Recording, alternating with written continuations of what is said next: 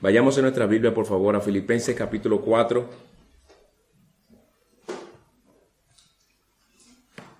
Y voy a leer los versículos 6 y 7, lo leeré de, la versión que, ustedes usan, pero el resto de los versículos estaré leyendo de mi versión, ya que la tengo aquí en mis apuntes.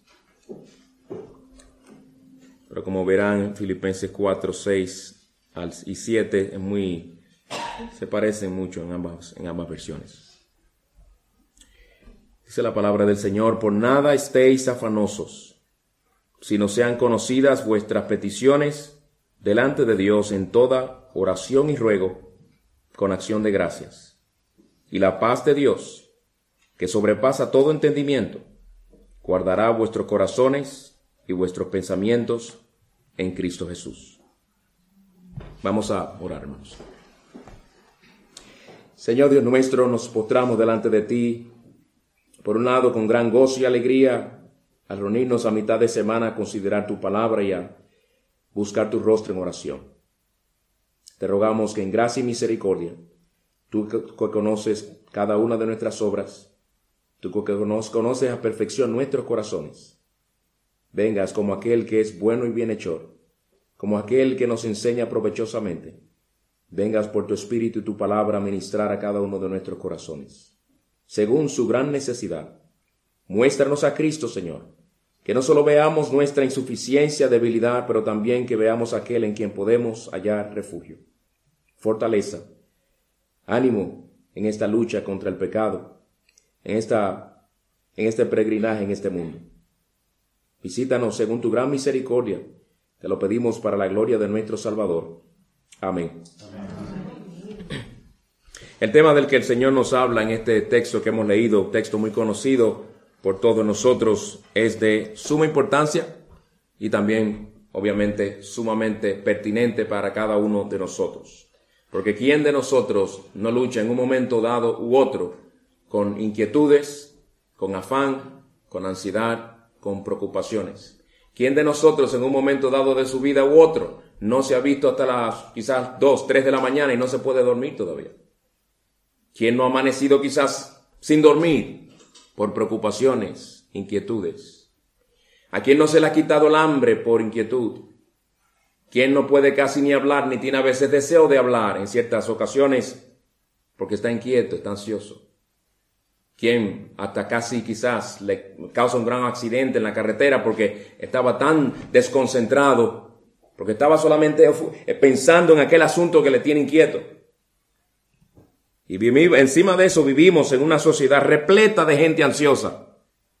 Vemos a nuestros compañeros de trabajo sumamente ansiosos, familiares a, quienes casi ni le quedan las uñas ya porque se la viven, viven comiéndose las uñas nerviosos. Pastilla tras pastilla.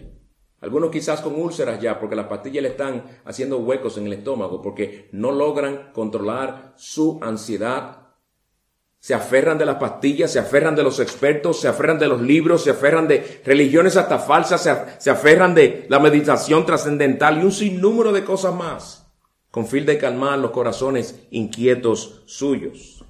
Libros tras libros se escriben y se siguen escribiendo en el que los autores se proponen a ayudar a la gente a librarse del afán y la ansiedad. Pero qué bendición tenemos nosotros, hermanos, que tenemos la palabra del Dios vivo, la palabra del Dios que sostiene el universo que Él ha creado con su poder. Él es el único que tiene el remedio para la ansiedad del corazón. En los versículos que vamos a estudiar en esta noche, el apóstol contradice totalmente lo que la gran mayoría de los expertos de este mundo nos dicen sobre la manera en la que debemos tratar con el afán y la ansiedad en nuestros corazones. Ellos nos dicen que la solución se encuentra dentro de nosotros mismos que esa solución debemos tratar de sacarla o que la solución se encuentra en un cambio de nuestras circunstancias o en un cambio en las personas más cercanas a nosotros, pero no se encuentra en la palabra de Dios.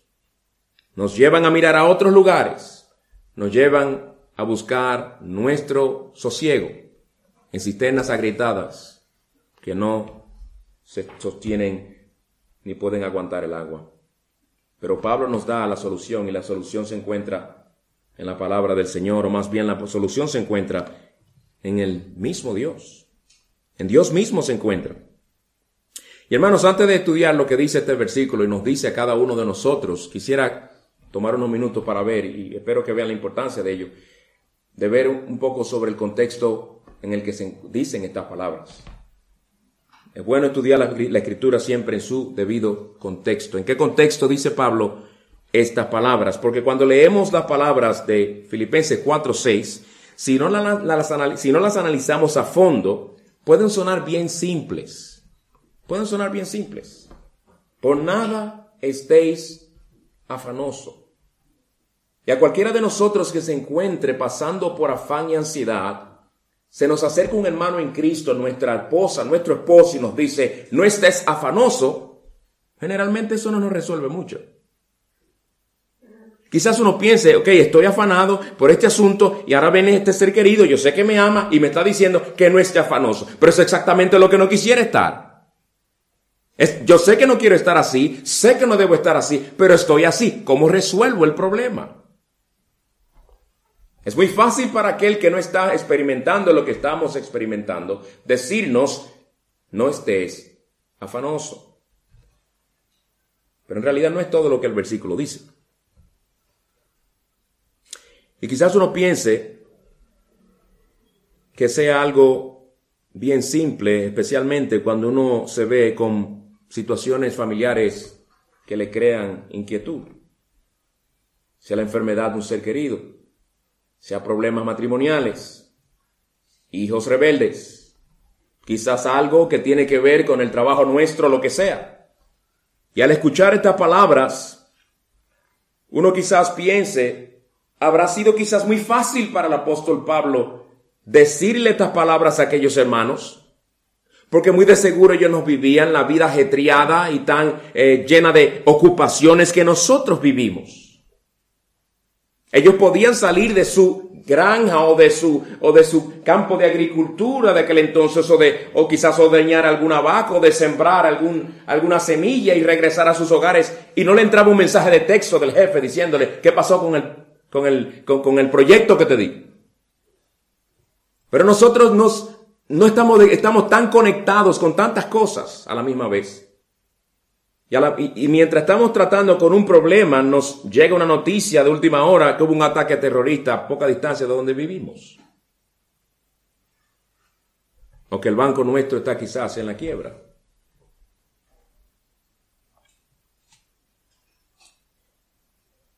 Pero no es así, hermanos.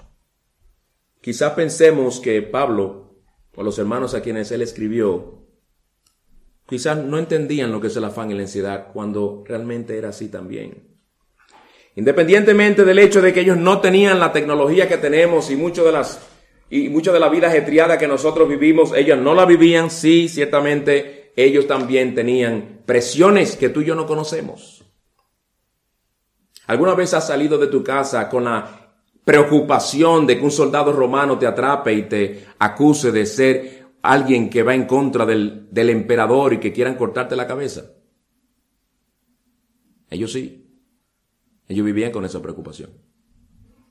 Ellos vivían con la preocupación de que fueran perseguidos, de que le quitaran a sus seres queridos, de que los mataran, por no someterse a las exigencias del imperio, entre las cuales se les demandaban postrarse ante el César reconocerle como Señor. Entre ellos, entre esta iglesia local, también había división y discordia. Como saben ustedes, si han leído toda la epístola, se dan cuenta los problemas que había, tanto así que Pablo tiene que mencionar el nombre de dos mujeres que estaban teniendo grandes contiendas y se ve que era conocido por todos allí.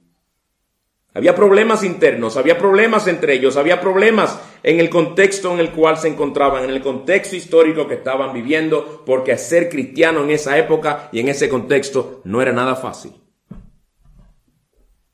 Además, cuando Pablo le da esta exhortación a aquellos hermanos, él no la da como uno que no sabía en su propio pellejo lo que era pasar por problemas y dificultades. Sería bien, hubiera sido bien difícil para aquellos hermanos escuchar a Pablo decirles, por nada estéis afanosos, si ellos supieran que Pablo estuviera en alguna montaña recluido por allá, muy tranquilo, con dos siervos echándole fresco estilo Tutankamen, dándole uvas en la boca. No, él no estaba viviendo una vida de, de sosiego y tranquilidad. Pablo era un hombre que había sufrido mucho. Él sabía lo que era la persecución, él sabía lo que era el sufrimiento. Es más, recuerden que cuando eh, eh, él escribe esta epístola, para aquellos de ustedes que saben, eh, él se encontraba bajo arresto domiciliario en Roma, esperando en cualquier momento, en momento que se diera la orden para que él fuera ejecutado. De modo que cuando Pablo dice, por nada estéis afanosos, él les dice, sin decírselos, yo sé de lo que estoy hablando aquí. Yo le estoy llamando a ustedes a hacer algo que yo mismo he tenido que aplicar en mi propia vida. Y sí, si lo he podido lograr es porque todo lo puedo en Cristo que me fortalece, como más adelante él les dirá en el versículo 13. Cristo era su fortaleza. Cristo era la fortaleza de aquellos hermanos, al igual que es la nuestra también. Pero Pablo no era ajeno a todas estas situaciones, a todos aquellos problemas y presiones. Y no solo esto, él llevaba sobre sí la carga de la responsabilidad de todas las iglesias locales que él había fundado, algo de lo cual él habla en 2 Corintios 11, 28. Además de tales cosas externas, dice él, está sobre mí la presión cotidiana de la preocupación por todas las iglesias. ¿Quién es débil sin que yo sea débil? ¿A quién se le hace pecar sin que yo no me preocupe intensamente? Él se preocupaba por todos aquellos hermanos. Y él no era, él no vivía en nuestra época donde él podía escribirle al pastor allí en Colosas un correo electrónico, pastor, ¿cómo están las cosas por allá en Colosas? Pasaban meses antes de enterarse de qué estaba pasando en Colosas. Y tenían que esperarse meses para él poder, para que se pudiera recibir la epístola que iba a tratar aquellos problemas. Y luego más meses para él saber cómo se recibió aquella epístola, cómo se ha tratado el problema que él ya dio instrucción por inspiración del Espíritu a que se tratara aquel problema en la iglesia local, cómo están los hermanos eh, aplicando la palabra de Dios. Meses pasaban, hermanos. Mientras tanto, Pablo, en un calabozo frío, oscuro, pasando hambre dificultades, en espera de su propia ejecución y les dice, por nada estéis afanosos. Yo sé de lo que estoy hablando.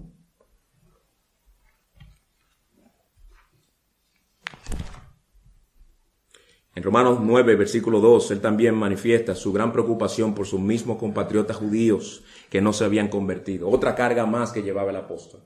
Además de sus propias circunstancias. Era un hombre que amaba las almas era un hombre que amaba a Cristo y el avance del Evangelio. Era un hombre que llevaba muchas cargas en su corazón. De modo que nadie podía decirle, Pablo, tú no sabes de lo que tú estás hablando. Ni ninguno de nosotros podemos decirle a Pablo eso tampoco. Porque nosotros le quedamos pequeños a Pablo en lo que es el sufrimiento. Y que de su, su, situación física también. O de aquellas, eh, aquel aguijón en la carne por el cual él oró al Señor varias veces y el Señor no quiso quitarle en su soberanía que él no nos describe con detalle, pero eh, eh, por el contexto se ve que era algo que le, le afectaba muchísimo. Algo a, que, lo cual él llama un mensajero de Satanás que le fue enviado para que lo abofetee, para que lo humille, para que fuera librado de enorgullo, de enaltecerse por los privilegios inmensos que le habían sido dados. Eran cosas difíciles para él. Hermanos, este es el instrumento humano que el Señor usa para darnos la exhortación de Filipenses 4:6.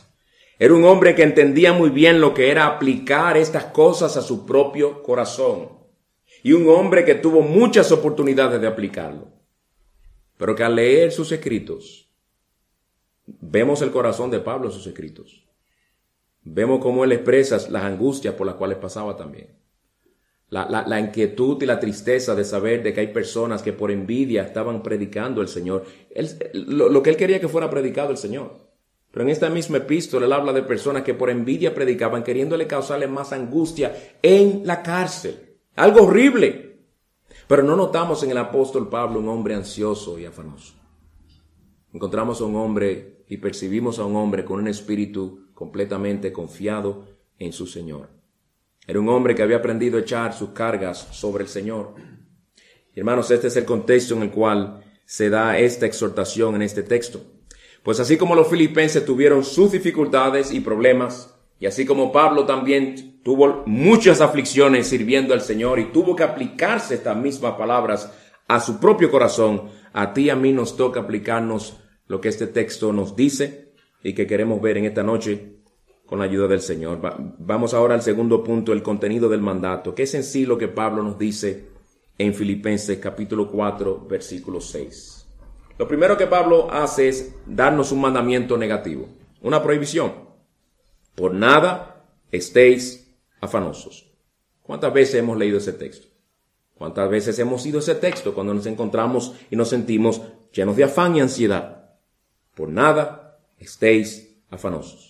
Pero a veces vamos al texto pensando que con simplemente leerlo varias veces, como si fuera que se va a convertir en un tipo de analgésico, un tipo de calmante que nos va a calmar la ansiedad con leerlo. No dice aquí, lean este versículo y esta será la solución para el afán. No. se nos dicen ciertas cosas aquí que debemos constantemente aplicar para entonces poder disfrutar de lo que se dice en el versículo 7. Lo primero es una prohibición.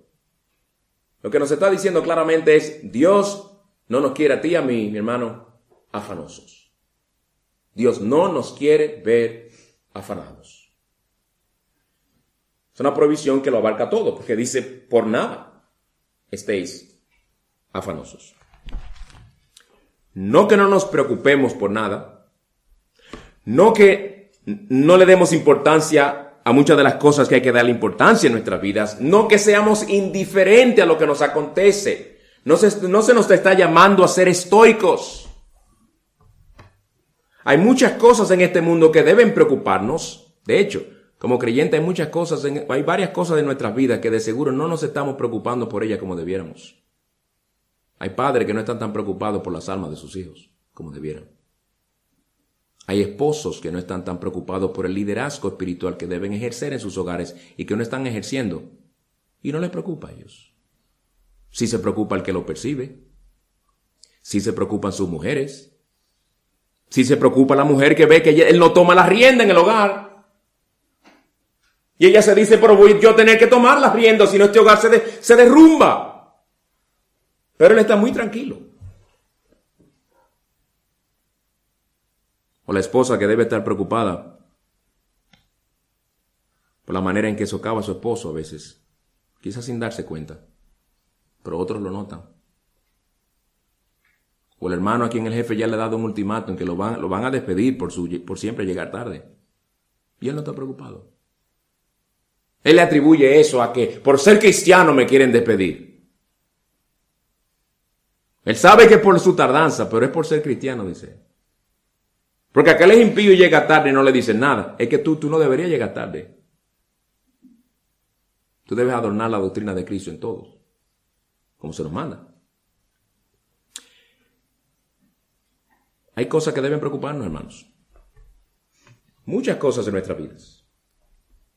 Especialmente cuando vemos a personas que amamos que no muestran ninguna preocupación por sus almas. Esa preocupación deberíamos llevarla tú y yo por ellos. Lo que el Señor por medio de Pablo nos prohíbe es el estar ansiosos por las cosas de esta vida, el estar ansiosos por aquellas cosas, especialmente por aquellas cosas de las que no tenemos ningún control, estar ansiosos por el futuro que solamente está en las manos de Dios. De lo que habla aquí es de ese afán y ansiedad pecaminosa con la que muchos viven. La preocupación que según Pablo no agrada a Dios es la que llena nuestras mentes de ansiedad y nos perturba, nos intranquiliza, nos paraliza y a veces hasta nos deprime. Esa clase de afán que se apodera de tal manera de nuestras mentes que no podemos pensar en nada sino es solo en aquello que nos tiene preocupados. Es esa clase de preocupación que nos roba la paz, la que nos hace perder el sueño en la noche es esa clase de preocupación en la que nos pasamos dándole vuelta al asunto en la mente eh, desde que nos acostamos y, y nos levantamos con el asunto en la mente, pasamos el día con el mismo asunto en la mente, llegamos a nuestros hogares tensos.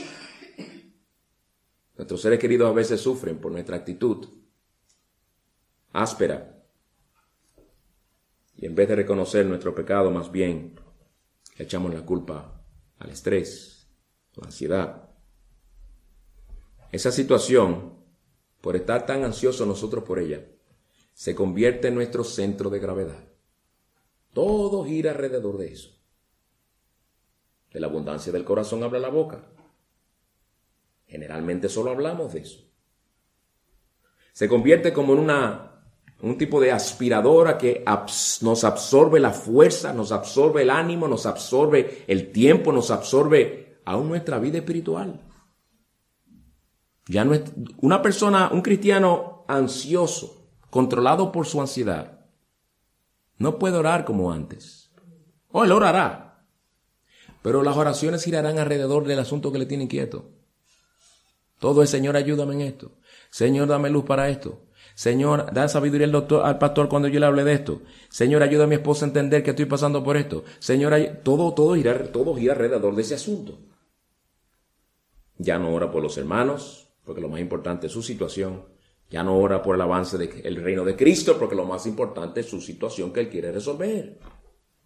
Y Pablo nos quiere decir que esa clase de afán y ansiedad no va de acuerdo con personas que confían en el Dios soberano y por eso nos manda dejar de afanarnos de esa manera. Ahora, puede que tú, puede que tú pienses, hermano, claro, eso es muy fácil de decir, lo difícil es hacerlo. Y si tú supieras lo que es el que uno se pase hasta las, hasta la una, hasta las dos o hasta las tres de la mañana sin poder dormir por la ansiedad que viene, que, que uno tiene por ese asunto que no puede resolver, por ese trabajo que uno está a punto de perder, entonces usted entendería lo difícil que es encontrarse en esa situación y lo difícil que es el simplemente escuchar, no estés afanoso cuando uno se da cuenta que sigue afanoso. Bueno, hermano, por eso es que Pablo no se detiene en simplemente darnos esa prohibición, por nada estéis afanosos, sino que lo que viene ahora es a darnos instrucciones del Señor sobre cómo tratar con el afán sobre cómo tratar con el afán. Hay varias maneras, pero aquí nos da una manera, que es la manera principal que el Señor nos da en este texto. Con lo cual nos dice que la manera de vencer la ansiedad no es tratando de no, afanarnos. Si algunos tratamos el afán. Hermano, ¿cómo tú estás luchando con tu afán? Tratando de no afanarme. Y explícame, ¿cómo trata uno de no afanarse? No hay manera de explicar eso tratando de no pensar en el asunto. No, no es así que se trata el asunto. Tratando de no mencionarlo mucho, no. Esa es una técnica que los impíos usan también. Mientras menos lo menciono, menos pienso en ello. Mientras más películas veo, más me distraigo. Mientras más salgo al centro comercial y me pongo a ver ropa, más me distraigo. Mientras más me pongo a ver Instagram, foto tras foto, tras foto, tras foto, me olvido de que quizás pierda el trabajo esta semana. No, no, eso no resuelve, hermano. Eso es un escapismo carnal. El creyente no usa las providencias aflictivas de Dios para querer esconder la cabeza como un avestruz en la tierra. Las aflicciones, las providencias aflictivas, donde nos deben llevarnos es al Señor. El afán y la ansiedad. Aquí nos llama este texto. Nos dice, ve al Señor. Fíjense, Es bien simple lo que se nos dice en ese texto que debemos hacer. Orar. Orar. No como un simple ejercicio espiritual, porque mientras más ejercemos ese ejercicio espiritual, entonces el resultado es que se me va a quitar el afán. No es como un medicamento que se nos llama hacer esto, hermanos. Como un medio, porque es lo que la oración es, como un medio para acercarnos a quién? Al Señor. Al Señor. Dile a Dios qué es lo que te tiene inquieto. Eso es lo que nos dice Pablo. En vez de estar afanoso, deja eso a un lado, cambia eso por otra cosa. Cambia ese tiempo que tú le dedicas a estar pensando en el asunto del cual no tienes control en lo absoluto. Y mejor dedícate a clamar al Señor. Mejor dedícate a abrir tu corazón al Señor y a decirle, Señor, esto es lo que tiene a tu siervo, a tu sierva inquieto. Y Pablo quiere enfatizar tanto la importancia de la oración en momentos de ansiedad, hermanos, que usa tres palabras distintas, aunque son sinónimas, nos está, está diciendo lo mismo. básicamente. Pero usa tres palabras para hablar de lo mismo de la oración. Oraciones, súplicas y peticiones. Es solo una manera enfática de Pablo decirnos que Dios quiere que, que le digamos específicamente lo que nos tiene inquietos, que confiemos en Él en esas circunstancias, que dejemos de tratar nosotros de llevar sobre nosotros eh, todo asunto de nuestras vidas. Ese, ese, ese peso le pertenece a Dios, no a nosotros. Solamente Dios puede controlar y dirigir nuestras vidas. La idea es, hermanos, no estés afanoso por nada, sino más bien ora, ora y ora. Y fíjense que Pablo dice que oremos en todo, en todo. Es decir, en toda circunstancia por la que estemos pasando, en la que podamos, en la que podamos pensar. En todo. En todos los detalles, en los más minúsculos detalles de nuestra vida que nos estén causando inquietud, orar por eso. Y si es en todo que debemos orar, quiere decir que cuando estemos ansiosos no debemos orar de forma general, sino bien específica. De modo que no deberíamos simplemente orarle a Dios diciéndole, Señor, por favor, ayúdame a no estar afanoso. Esa no es la oración. Si es el asunto del trabajo que posiblemente pierdes, que te tiene ansioso, clama al Señor, Señor, tú que tienes el corazón de los hombres en tus manos, cambia el corazón de mi jefe para que a mí me dejen en la empresa si es para tu gloria, si es para el bien de mi alma, el bien de mi familia, si es para el bien de tu pueblo, para el bien de mi iglesia local. Si resultará en el avance de tu reino, Señor, concédeme la petición que te hago. Si no es tu voluntad, Señor, ayúdame a confiar mientras esté esperando, sabiendo que el arroyo de Querit se me puede secar, pero tú tendrás una viuda que me va a sostener. Señor, tú eres fiel. Hermanos, Dios nos manda aquí a orar en todo en toda situación. Debemos decirle al Señor en detalle todo lo que nos inquieta. Y es importante aprender a orar de esa manera porque todos tenemos cosas distintas por las que nos afanamos. Y puede que lo que te cause afán y ansiedad a ti, tú me lo digas a mí. Es más, quizás te dé hasta vergüenza decirme a mí que te causa afán y ansiedad por lo insignificante que quizás me parezca a mí. O quizás le parezca a tu pastor. Y por eso no lo compartes. A ti no mentir, me estoy inquieto, pastor. ¿Por qué, mi amado hermano? El aire acondicionado hace tiempo está haciendo un ruidito que me da a mí la impresión que se me va a dañar. Y si se me daña con estos calores que está haciendo ahora en el verano, va a estar difícil. Yo no tengo mucho dinero para comprarme otro aire ahora mismo. ¿Cuánto tiempo lleva así el aire, hermano? Dos meses. Puede ser con el, con el coche. El coche sin ruido los otros días. Puede ser que tenga un problema de... Me vino la, me vino la palabra carburador, pues, ese engaño que se necesita. Le metí la... Bueno, yo no sé de los cambios de ustedes, yo no, yo no conduzco esos carros. Lo puse en reversa, en reversa, hizo un ruido rarísimo. Estoy preocupado. Y ni me atreví a decirle esto de este afán y ansiedad, pastor, porque me daba vergüenza, porque yo no creo que la gente tienda a afanarse por esas cosas. Lo que a veces parece para nosotros insignificante, hermano, si te inquieta, para el Señor no es insignificante. Porque el Señor nos ama. Y el Señor sí sabe bien lo que a ti te afecta. No nos olvidemos que a Dios le importan hasta los detalles más pequeños de nuestras vidas. Dice, el Señor Jesucristo que hasta el número de nuestros cabellos Él lo tiene contado. Un cabello es algo insignificante. Comparativamente insignificante. Y uno cualquiera podría decirse, pero ¿Por qué Dios se molesta, hablando humanamente? ¿Por qué se molesta el Señor en saber exactamente cuántos cabellos tenemos nosotros?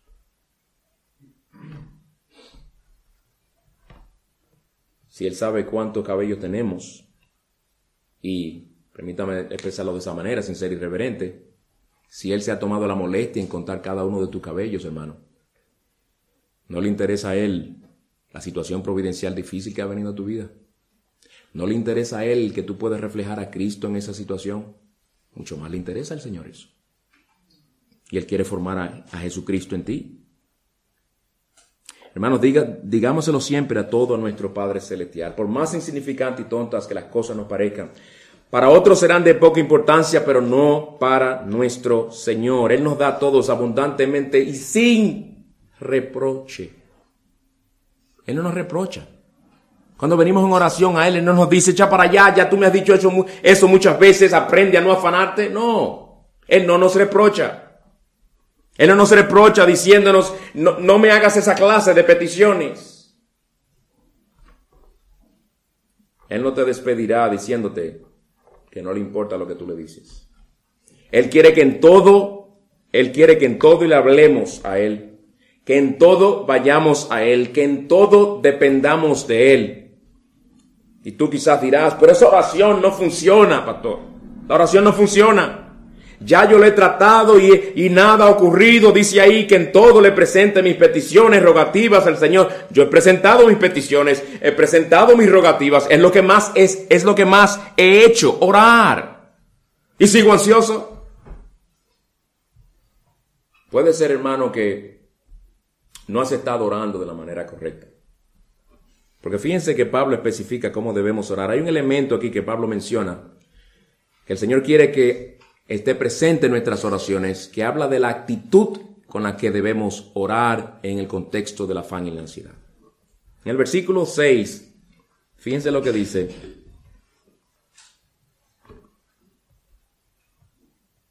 Dice en el versículo 6 de nuevo, por nada estéis afanosos, sino que sean conocidas vuestras peticiones delante de Dios en toda oración y ruego, oigan, con acción de gracias. Tú me dirás, pastor, pero sí, yo he leído esa parte muchas veces y siempre me he dicho, no sé que eso, no sé, como que no encaja esa parte ahí porque si yo estoy afanoso y ansioso, ¿cómo voy yo a venir delante del Señor y a decirle, Señor, gracias que, que, que creo que me van a despedir este fin de semana? Gracias, Señor, que creo que tengo cáncer. Gracias, Señor. ¿Puedo yo darle gracias, Señor, por las cosas que me tienen ansiosos? ¿Ansiosos? No, hermano, eso no es lo que el Señor nos está diciendo ahí. El Señor habla de una actitud de, gratitud que debe haber en nuestros corazones al nosotros orarle a Él. Siempre debe haberlo.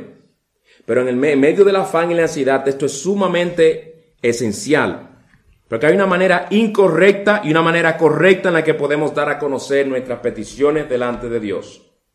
Y según este texto, la manera correcta es orando al Señor con un espíritu de gratitud.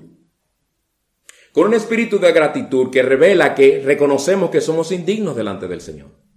Que reconocemos que no merecemos que Él responda a nuestras oraciones. Que no merecemos que Él ni nos reciba cuando venimos en oración y una, una, actitud de agradecimiento que nos lleva a decir, Señor, vengo delante de ti ante esta situación que tú en tu providencia has traído.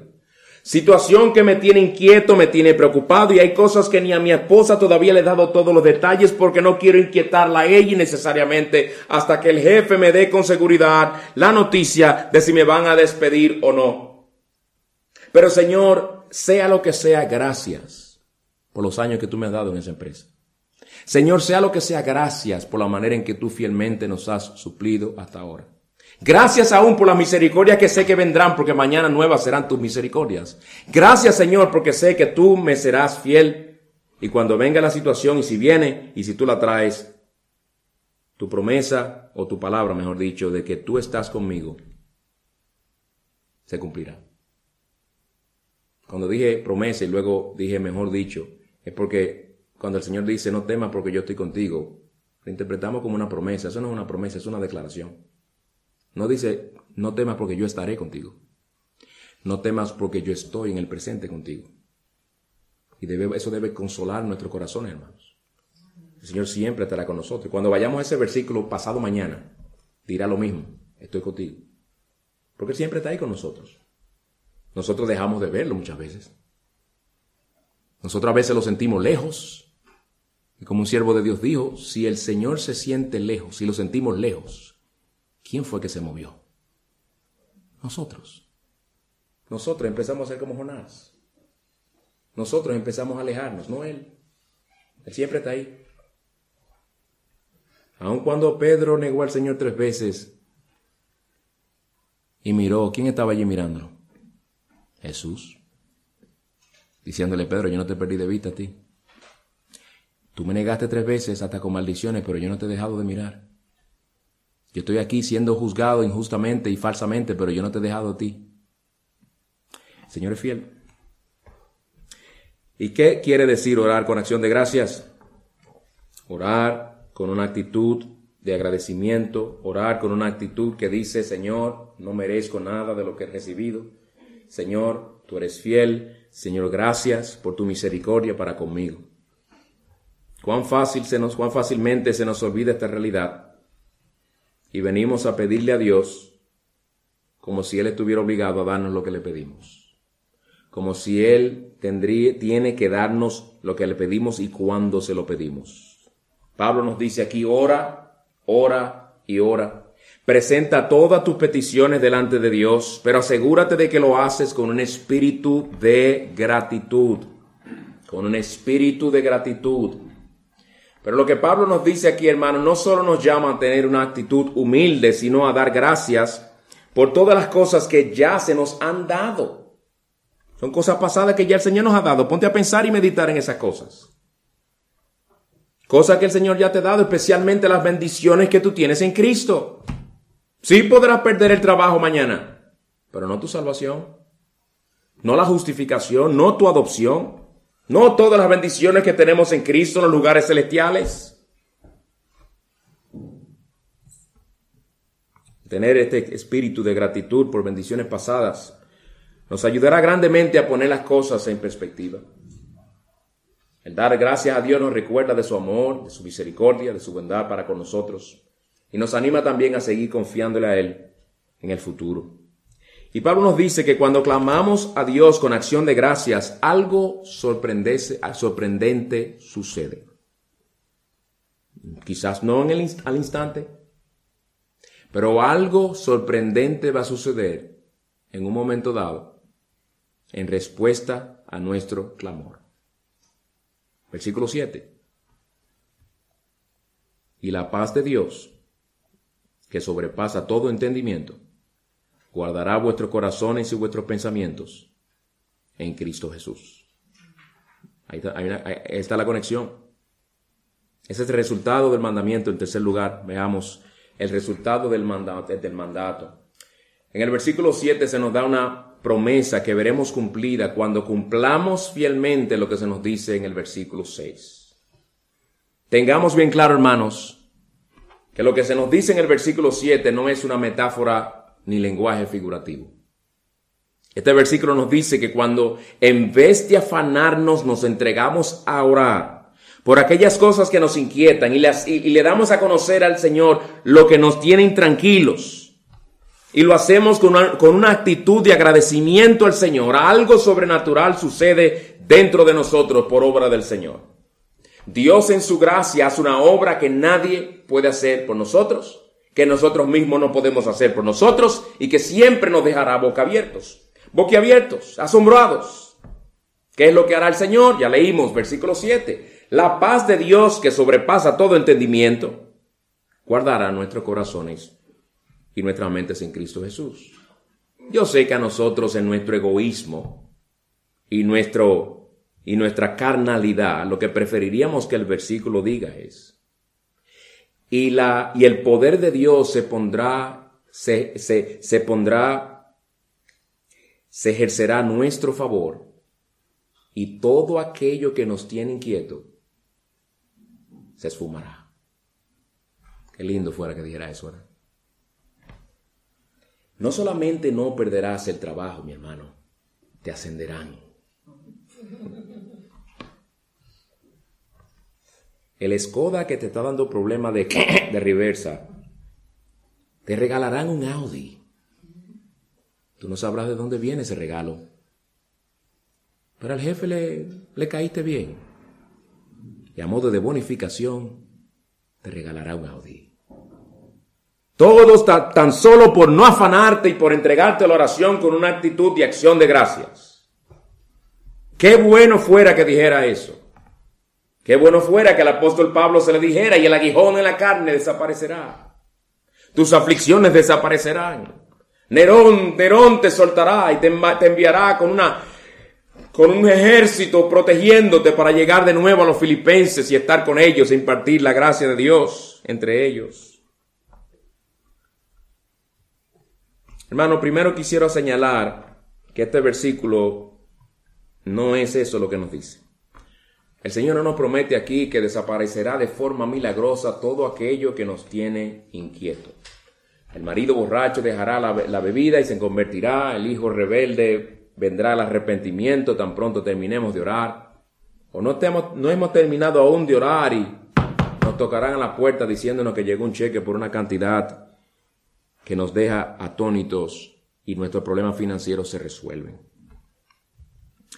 Hermanos, Dios tiene el poder para quitarnos los problemas instantáneamente. Todo problema que tú tengas o situación difícil que tú encares o que vas a encarar, que te tenga a ti inquieto, ansioso, Dios tiene el poder para hacer más allá de lo que pedimos y esperamos. Muy probablemente Él no te va a quitar ese problema así. Porque Él está más interesado en tu carácter que en tu problema. Y ese problema Él lo va a usar en su providencia para seguir formando a Cristo en ti. ¿Cuál es el problema del problema? El problema del problema no es el problema y no es un trabalengua. El problema del problema es nuestro corazón rebelde, que no quiere someterse a Cristo. Es nuestro egoísmo que quiere que siempre las cosas giren a nuestro alrededor. Es que estamos más interesados por las cosas temporales que por las espirituales. Y el Señor quiere enseñarnos a confiar en Él. El Señor quiere formar el carácter de su Hijo en nosotros. ¿Qué es entonces lo que el Señor sí nos promete aquí? Oye bien, que debe interesarte, porque lo que el Señor te promete dar aquí, nos, promete dar aquí, nos hará tratar con aquello que nos tiene inquieto de una manera diferente y nos traerá la tranquilidad que necesitamos. A veces creemos que la tranquilidad y la, ansiedad se va a calmar cuando nos quiten algo, cuando cambien a alguien, es decir, cuando las cosas fuera de nosotros cambien, el cambio tiene que empezar aquí adentro. El cambio tiene que empezar aquí adentro, en nuestro propio corazón. Y es lo que se nos está hablando aquí. Se nos promete aquí que la paz de Dios guardará nuestros corazones y nuestras mentes. Y esto es asombroso, hermanos. Cualquiera puede estar tranquilo cuando no hay nada que le inquiete o le preocupe. Tú tienes compañeros de trabajo que son no impíos, son impiazos. En su más alto nivel, llegan contentos, llegan tranquilos, viven tranquilos, parecen estar tranquilos. Tu jefe llega con su maletín Samsonite, de piel, de cuero, bien, bien nuevecito, con unos zapatos cuya marca jamás has oído tú. un anillo grueso, que brilla, que se ve, que es carísimo. Y esa idea que tienen algunos, que el que tiene mucho dinero está tranquilo. Un engaño del diablo que muchos se creen. Pero esa es la impresión que nos dan algunas personas. No hay nada que los inquieta. Y viven tranquilos, claro. Porque ellos viven según sus circunstancias. Y hay mucha gente que ni cree en Dios y vive generalmente así, muy tranquila porque sus circunstancias son favorables. Pero en este texto Dios promete hacer algo que para el ser humano es imposible. Él promete darnos paz en medio de circunstancias turbulentas. Búscate un impío cuando sus circunstancias están turbulentas, a ver si hay paz. ¿Cómo es que Dios hace eso? Dándonos su paz. ¿Tú oíste lo que yo acabo de decir? dándonos su paz. El texto dice, y la paz de Dios guardará vuestros corazones y vuestras mentes. Mi paz os dejo, mi paz os doy, yo no la doy como el mundo la da, dijo Jesús. La paz que viene de Él, esa es la que nos debe interesar a nosotros. No la paz que tú logras yéndote de compras para que se te olviden las cosas. No la paz que tú logras sumergiéndote en el internet para que se te olvide, o en las películas. No, no, no, no, no, no, no. Eso es una curita encima de una herida, de una llaga inmensa, putrefacta. Eso no resuelve nada. La paz de Dios, dice aquí, es la que guardará nuestros corazones. Algo sumamente asombroso. Yo espero que tú veas lo asombroso que es, mi hermano. La paz de la que se nos habla aquí es la paz que Dios mismo posee, la que Él nos da, la paz que Dios posee. No que venimos a ser Dios, pero es la paz que viene de Él, hermanos. Piensa en esto. Nuestro Dios es soberano, ¿verdad? Él es el único y verdadero Dios. ¿Cómo vive Dios? Intranquilo. Ansioso. Vive en perfecta paz. Él es el soberano. ¿Qué le preocupa a Dios? Piensa. ¿Qué le preocupa a Dios de lo que está pasando en el mundo? ¿Le tiene inquieto a Dios los musulmanes? ¿Qué le tiene el inquieto? Los avances que han hecho los homosexuales en la sociedad. ¿Está Dios preocupado por eso? ¿Qué le causa a Dios afán? ¿Acaso hay algo que le cause estrés a aquel que lo controla todo? Dios no experimenta ansiedad ni por el presente ni por el futuro. Él vive en eterna y perfecta paz. Y Pablo nos dice que esta paz, la paz que, le, que Dios disfruta en una manera en la que ni podemos comprender, es la paz que en cierta manera, o la, no es que es exactamente, perfectamente como la, de, la que Él experimenta, pero es la que viene de Él, del Dios de toda paz, del Dios que es soberano, del Dios que nos inquieta por nada es la paz de Dios que nos da para guardar nuestras mentes y corazones cuando estén turbados. ¿No lo crees? ¿Te parece increíble que Dios pueda hacer eso, hermano? ¿Piensas que esto no se aplica a ti porque son demasiados tus problemas? ¿No crees que haya manera, que haya manera de de dejar de experimentar la ansiedad que experimentas ya que se ha convertido en un estilo de vida para ti. Tú eres un ansioso. Eres de la clase de personas que no se ve a sí mismas sin afanes y sin ansiedades porque te cuesta creer una promesa como Filipenses 4:7. Mira de nuevo el versículo 7, mi hermano, porque hay algo para ti también en este texto, por más ansioso que tú hasta ahora has vivido. Pablo dice que esta paz de Dios guardará tu corazón y tu mente.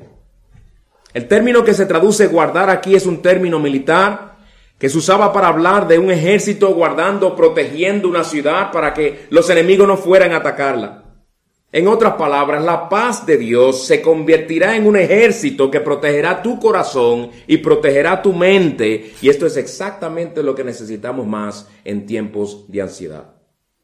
¿Acaso no es como un ejército poderoso que nuestros pensamientos afanosos vienen y atacan nuestra mente y nuestros corazones y los llenan de ansiedad? Nos, los atacan repentinamente. Te vienen pensamientos sobre cosas que muy probablemente nunca se te ocurrirían, pero a las 3 y 7 de la mañana parecen reales. A las 3 y 7 de la mañana esas cosas te causan mucho temor.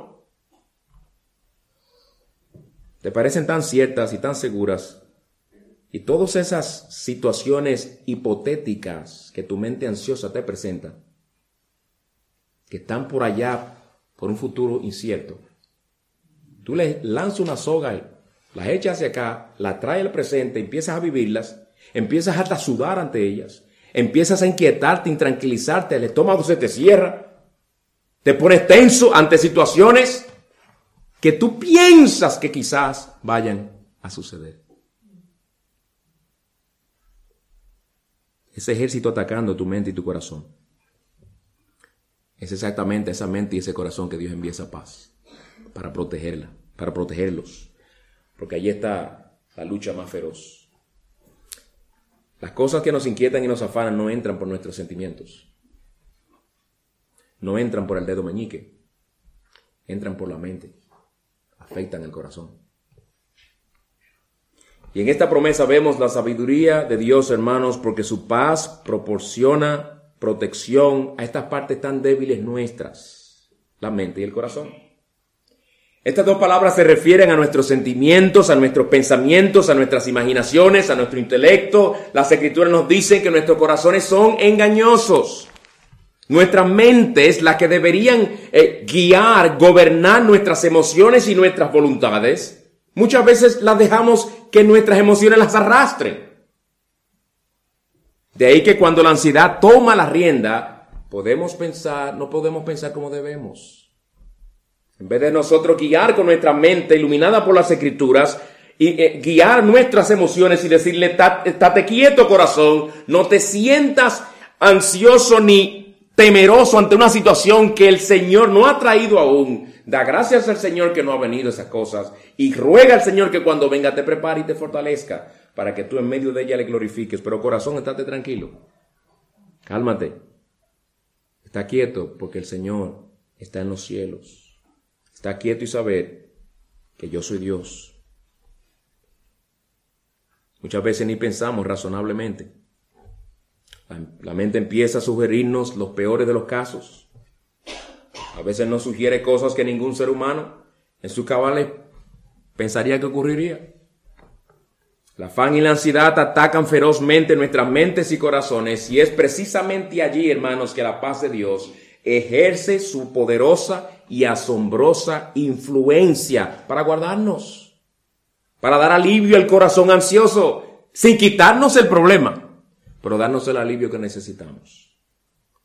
Y esta paz nos da una actitud mental balanceada, calmada, que nos permite evaluar las situaciones tranquila y bíblicamente, tomar las decisiones que debemos tomar, reaccionar ante, las situaciones que se nos presentan en una manera agradable al Señor, poder hablar con amor y con ternura a nuestros seres queridos a pesar de que tengamos el cuello tieso,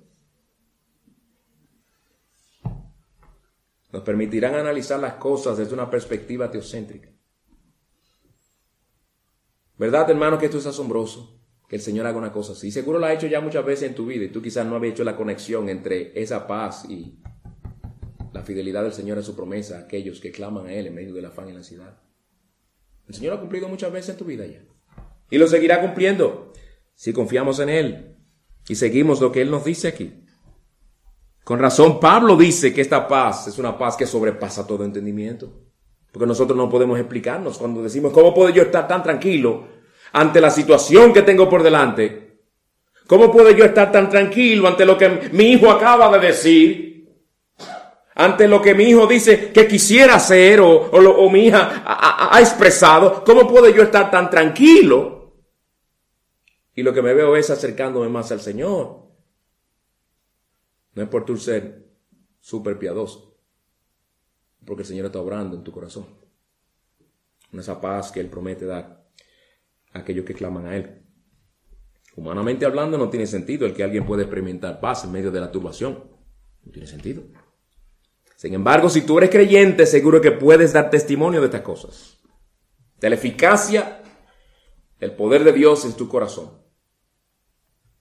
Los incrédulos nos miran y dicen, y se dicen, yo no puedo entender. Yo no puedo entender cómo esta persona puede estar tan tranquila con el tremendo problema que tiene encima. Yo no entiendo. La paz de Dios, como todo lo que tiene que ver con Dios, sobrepasa el entendimiento humano. Pero nosotros sabemos por qué es posible, por la obra sobrenatural del Espíritu de Dios que mora en nosotros. Finalmente, hermanos, hay tres palabras que el apóstol Pablo añade al final del versículo 7 que no podemos dejar de mencionar. Están en el texto, son sumamente importantes.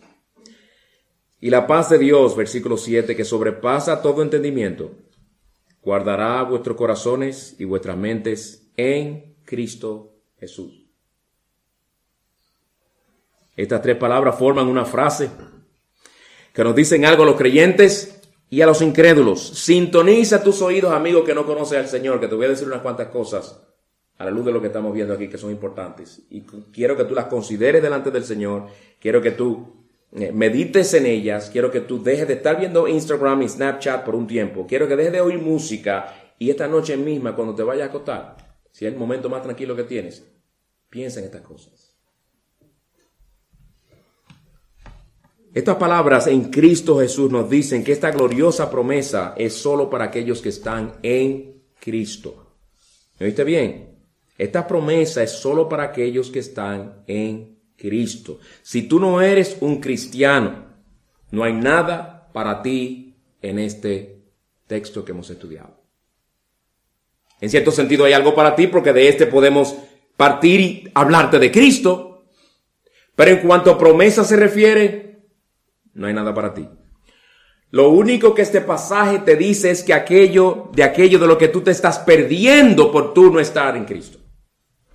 Si tú no eres un creyente, tú has estado privándote de esta grandísima bendición que Dios les da a los suyos.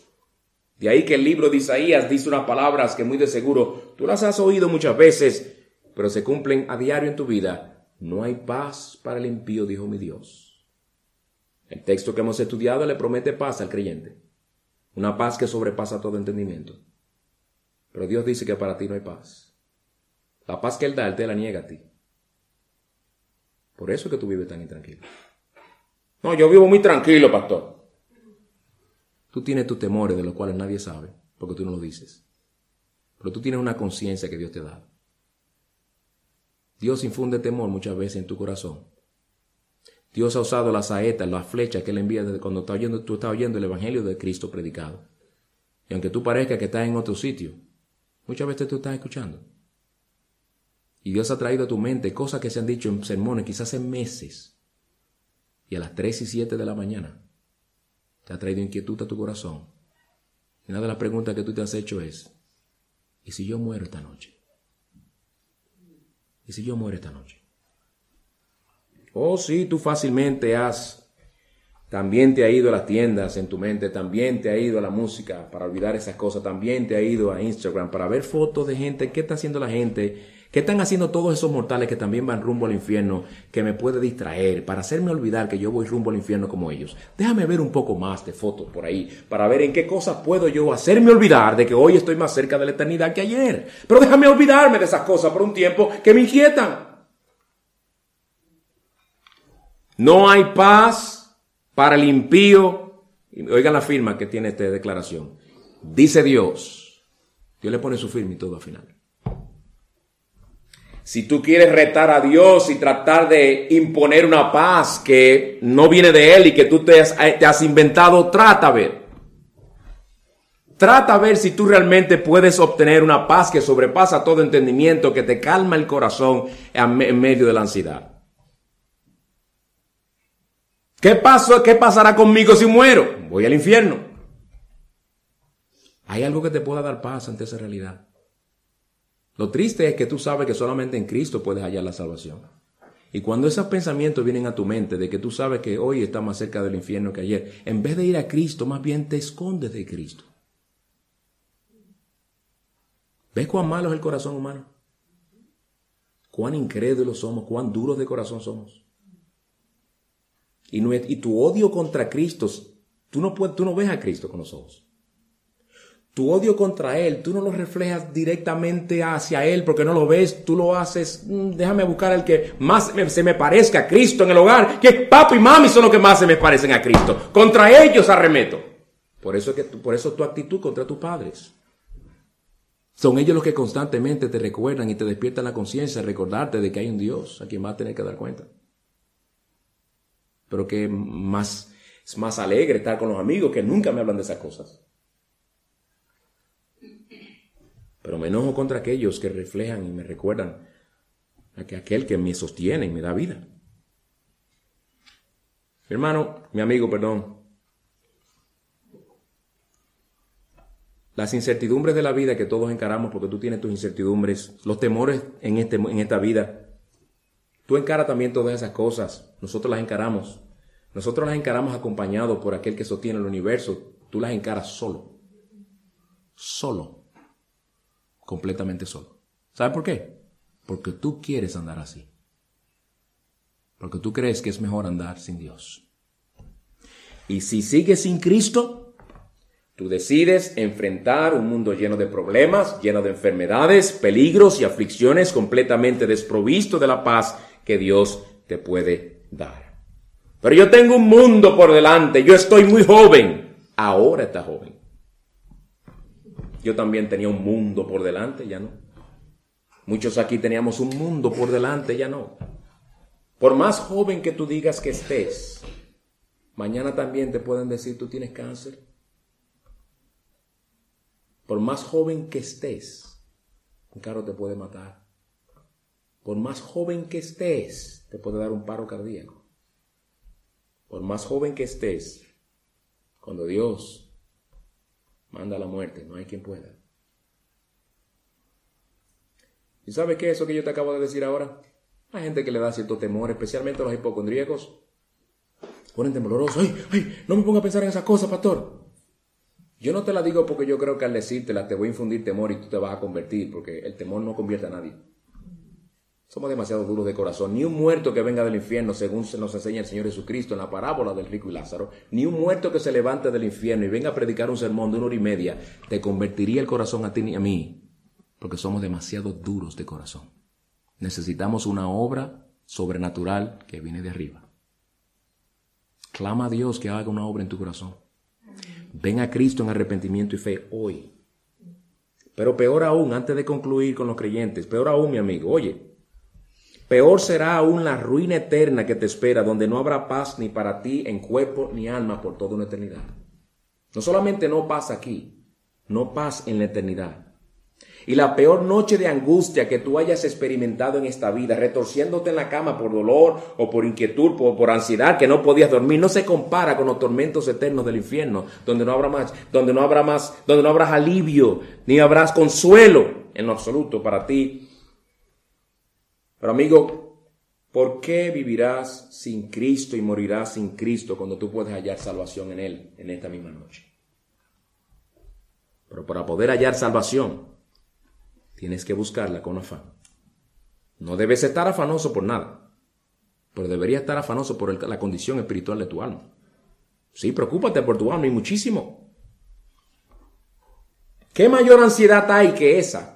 ¿Qué mayor ansiedad debería haber que esa? La ansiedad por mi alma que estoy sin Cristo. Muchas de tus ansiedades son fruto de tu imaginación y de tus temores sin fundamento, pero lo que te espera si mueres sin Cristo no es imaginario. Es real. Tú estás acostumbrado mucho a lo virtual. Lo virtual. El infierno es real, no es virtual.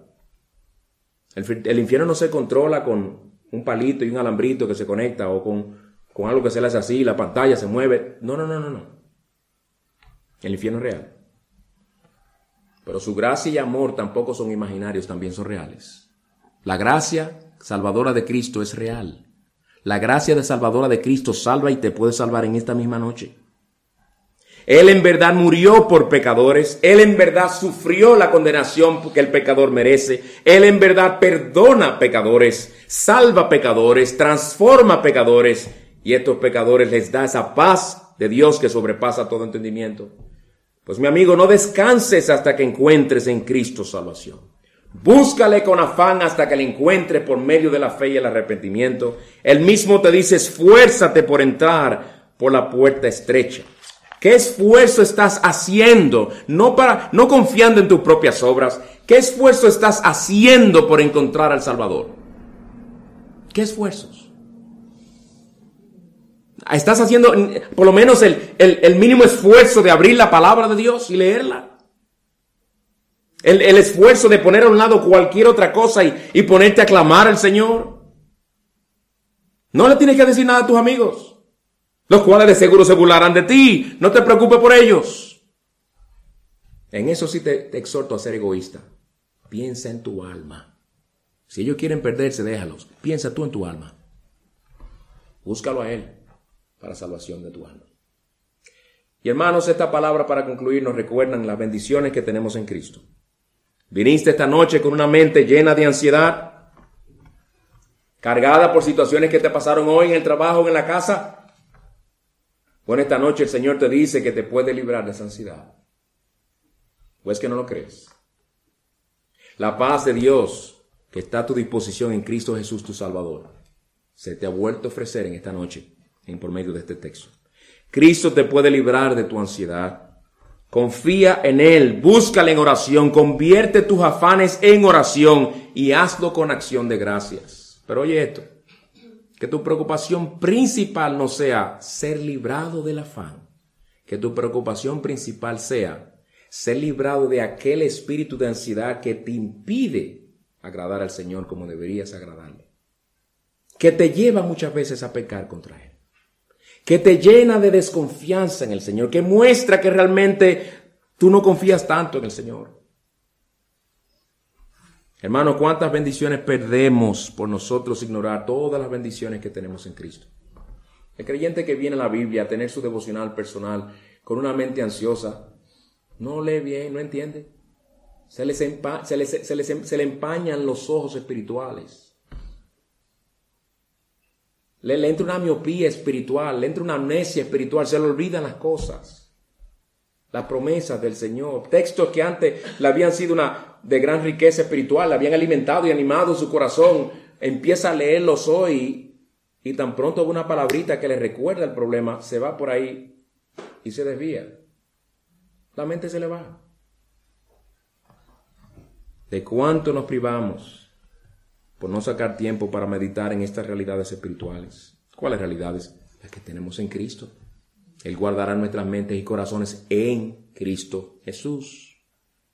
Hay una conexión ahí con lo que somos en Cristo. Somos amados en Cristo. Dios el Padre nos ama en Cristo. ¿Tú sabes lo que eso quiere decir? Que el Padre te ama a ti con el mismo amor que ama a su Hijo Jesucristo que aunque tú sientas que Dios no me ama, para Él dejarte de amar, Él tendría que dejar de amar a su Hijo. Dios no va a hacer eso. Pues aunque tú te sientas ciertas cosas, no te lleves de lo que tus sentimientos te dicen. Él te ama en Cristo. Con amor eterno te he amado. Y es que a veces pensamos, pasamos más tiempo pensando en lo que no tenemos. Pasamos más tiempo pensando en lo que nos da temor y dejamos que estas cosas abrumen nuestros corazones. No, hermanos, pensemos en más en Cristo, contemplemos más su hermosura, clamemos más al Señor, roguemos a Él que nos dé esa paz que solamente Él puede dar, para que en todo podamos agradarle, para que aunque las cosas a nuestro alrededor se derrumben, como leemos en el Salmo 46, estemos confiados en aquel que ha dicho, está quieto y saber que yo soy Dios. Hermanos, aunque de una manera que yo sé que no, se, no es algo que lo que le voy a decir, no podemos hacerlo, pero quiero que entiendan la idea. Estémonos tranquilos y dejemos a Dios ser Dios. Dejemos a Dios seguir siendo lo que Él es y siempre será, el soberano. El, estar ansioso y afanoso es querer quitarle a, a Dios de las manos los asuntos de nuestras vidas y decirle, Señor, tú vas en cámara lenta. Déjame a mí que yo lo resuelvo más rápido. No podemos. Las veces que hemos tratado de hacerlo, nos hundimos. El Señor nos dice, echa, echando toda vuestra carga sobre Él, porque Él tiene cuidado de vosotros. Que el Señor nos ayude, hermanos, a confiar en Él y a seguir lo que este pasaje nos dice para nuestro consuelo y ánimo. Oremos.